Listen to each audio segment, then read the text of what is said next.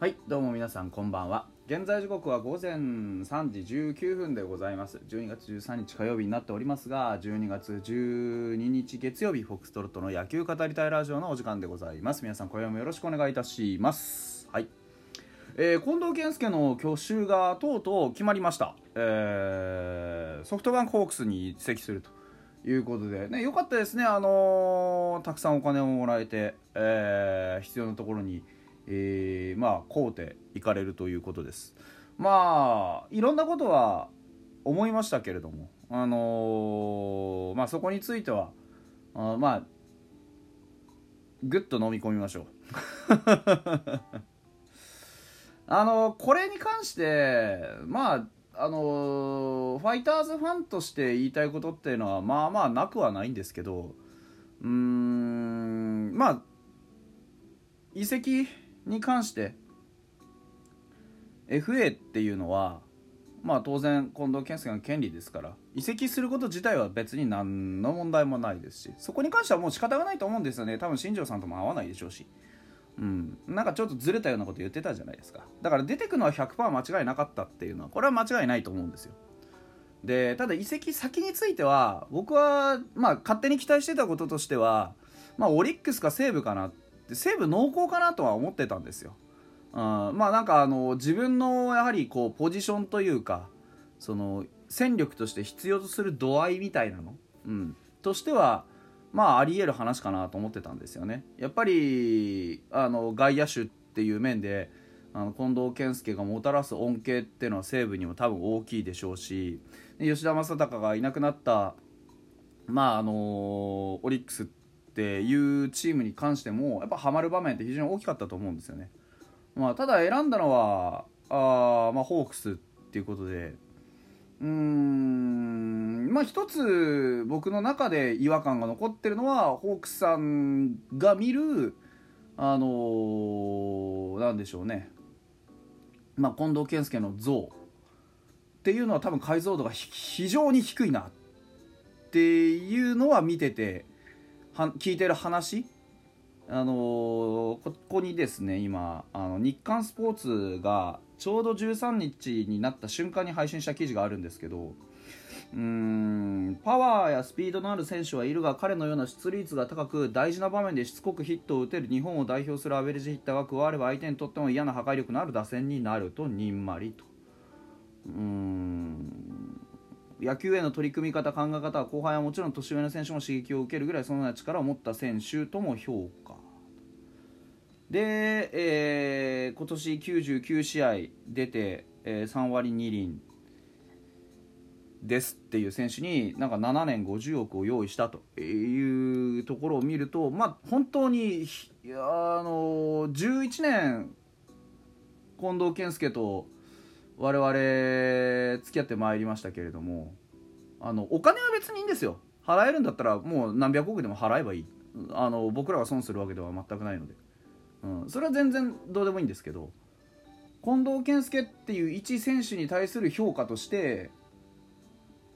うんまあ数年前のあのねえー、福田選手が、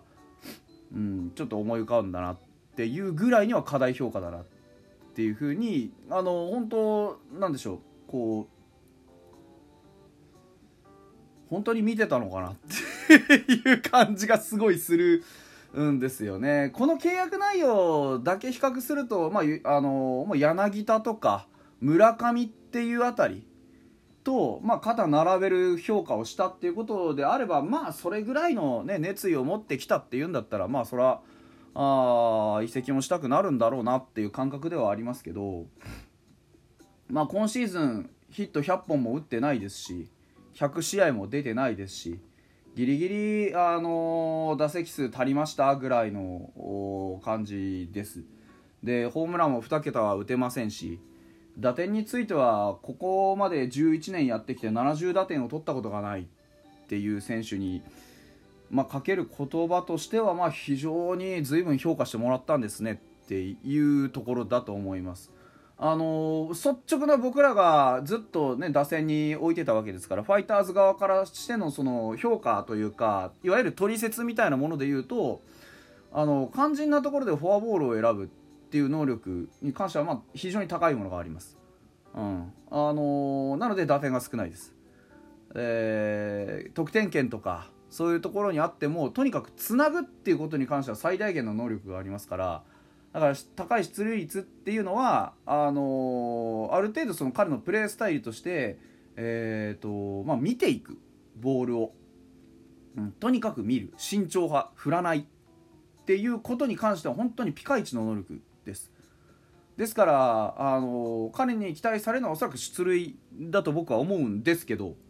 あの出塁っていう能力はもう間違いないわけですよね。2017年以来、えー、彼の出塁率が4割を切った試しはないと。でピーク時としてはおそらく2000そうですね、まあ、20年が挙げられるでしょうね、えー、3割4分打って、えー、まあ出塁率4割6分5厘、えー、ここが、まあ、おそらくピークというところだと思います。で OPS もその時は9割3分5厘と4人かというところでした。ですから打撃の能力としては本当にあの出塁特化。1点突破です。もうそこだけ、うん。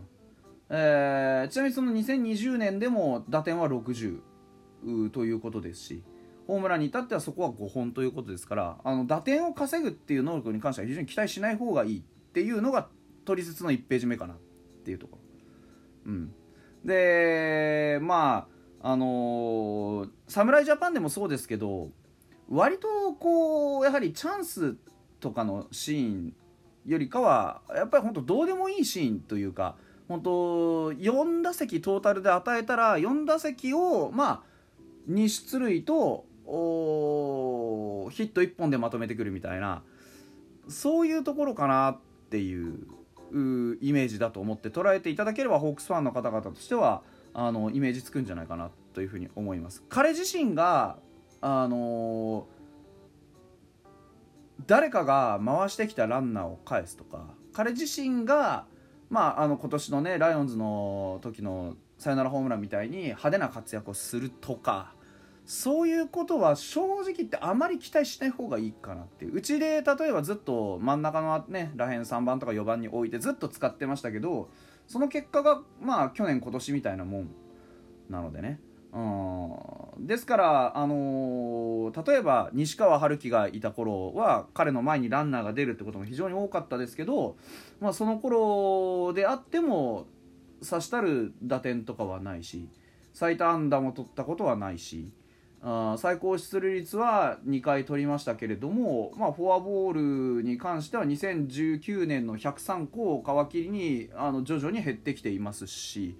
今年に関してはあの、まあ、去年の終わりぐらい2021年の終わりぐらいからそうですけどあの打撃の方向性として、まあ、強く叩くってことを非常に強く意識していってで、まあ、2020年の頃のようなあの逆方向に対するアプローチっていうのはまあまるっきりちょっと打撃のスタイルが変わっているのでまあですからそういうとこも含めて僕らとするとまあ本当にあのすごい評価してるなとは思うんですけど反面本当に近藤健介が見えているのかなっていうところだけはあのもう少し冷静になって使っていただいた方がいいんじゃないかなとは思います。まあ、少なくともソフトバンクさんとしては、ねあのー、黙ってても勝てるっていう中にプラスアルファの補強として、えー、近藤健介を連れていくっていうことでしょうから、あのー、必須のピースではないと思いますし、あの冷静に外から見ていてソフトバンクさんの本当の補強ポイントっていうのから、まあ、かなりずれてると個人的には思うのでね。ただ、あのいい選手と見ればやっぱり取りに行くっていうことでしょうしあまあ今年に関してはその中でも最大級取れる中で一番最大限のところに一番最大限のお金を注いできたんだろうなというふうには思います。まあ、取られた後のね年俸のバランスを見てチームがどうなるかとか、あのもうそういうことを全部抜きにして、まあ、とにかく頼むから来てくれっていうことだったんだろうと。うんまあ、あの我々が得ていた、ね、事前のなんかいろんな報道の形では、まあ、西武が濃厚だとかね松井稼頭央のファンだとかねあとはあのー、でしょうね。あのー、お子さんのためにね在京志向だっていう話もまあ僕らが勝手に期待していたことなんで。あのー、率直な心情といえばまああのはっきり言ってすっごいがっかりしてますけどうーんまあ言ってもね仕方がないなっていう感じなんでまあねあの負け惜しみだと捉えていただいて構わない一言を発するのであればまあせいぜい期待していただければっていう感じかなっていう。まあ少なくとも僕は7年50億の価値は全くないとは思います。これは本当にあの負け惜しみですけど、まあ、本当にまあ 戸惑いがありますよね。そんな選手かなっていう、うん、まあだからその金額に見合った活躍っていうのがまあホークスさんの中でどういうレベルどういうラインを想定してるのか分かりませんがまあ少なくとも金額に関してはまあ彼らがそういうふうに思うのなら仕方がないでしょうね。うん、うん、まあこれで楽しいのであれば という感じです、うん、まああんまりもう興味がなくなってしまったっていうのはあります。近藤健介に対してああそうですかっていう感じはありますので、ね、はい。えー、というわけでございましたお便り届いていましてあのー、いたるいたんですけどちょっと読む時間が今日はねビッグニュースが入ってきちゃったんで明日また読ませていただきたいなというふうに思っておりますよというところです。まあ、近藤健介君に関してはあまああの活躍してくれればいいんじゃないでしょうか。うん そうですね。まあ、うちはいる人間で頑張っていきましょうということでございます。はい。それではまた明日です。バイバイ。